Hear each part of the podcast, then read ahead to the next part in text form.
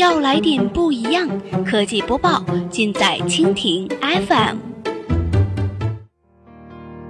欢迎收听科技天天报，本节目由蜻蜓 FM 独家制作播出。收听更多内容，敬请收藏订阅本节目或持续关注蜻蜓 FM 科技频道。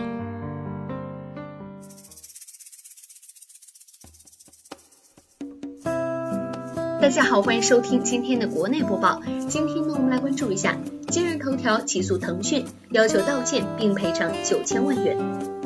今日头条官方曾回应腾讯起诉今日头条一事，称已经对腾讯的不正当行为提起诉讼。今日，今日头条官方表示，腾讯利用垄断地位，以各种理由多次进行不正当竞争的行为。针对其中，腾讯 QQ 空间拦截、屏蔽头条网页链接，腾讯安全管家作为安全软件拦截、屏蔽头条网页链接。今日头条已经起诉腾讯，目前两案都已经于六月一号获得海淀区人民法院立案，相关证据都已经提供给法院。今日头条相关负责人称，依据《反不正当竞争法》和《民事诉讼法》，针对腾讯 QQ 空间拦截、屏蔽头条网页链接，腾讯安全管家作为安全软件拦截、屏蔽头条网页链接两案，今日头条要求腾讯公司立即停止一切不正当的竞争行为，公开赔礼道歉，同时赔偿今日头条公司共计九千万元人民币的经济损失。腾讯公司目前的诉讼行为与此前多次的封杀头条系产品其本质是一样的，就是以利用垄断地位进行不正当竞争。此次诉讼，腾讯是把诉讼当成了竞争工具。这次的诉讼实际目的显然不是为了一元钱，而是为了封杀头条，找到合理的借口。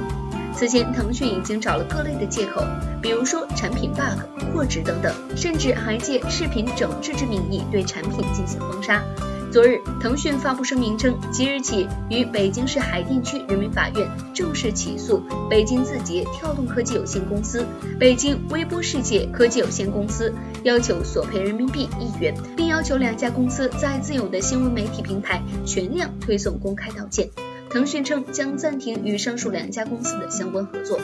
腾讯公司在声明中称，二零一八年五月以来，今日头条及抖音系列产品实际运营者北京字节跳动科技有限公司、北京微波世界科技有限公司，通过其自有新闻媒体平台等渠道大量发布、传播贬损、诋毁腾讯公司的言论、文章或视频。五月三十号，今日头条甚至通过故意修改标题、篡改文章来源等方式，在其自己控制运营的数亿级新闻媒体平台上大范围主动推送文章，要多少文件，腾讯才肯收手，严重侵害了腾讯的公司声誉。腾讯表示，上述行为不仅对腾讯公司构成不正当竞争及侵权，也严重破坏了商业合作的信任基础。基于此，将暂停与北京字节跳动科技有限公司、北京微波世界科技有限公司的相关合作。对此，抖音发布回应称，相关合作是什么，解释权属于腾讯，但看起来分享是不可能继续分享的了。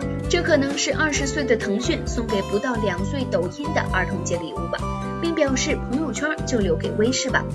好，以上就是我们今天节目的全部内容，感谢您的收听。如果您喜欢我们的节目，可以点击屏幕上方的星星来收藏我们的节目。明天同一时间，我们不见不散。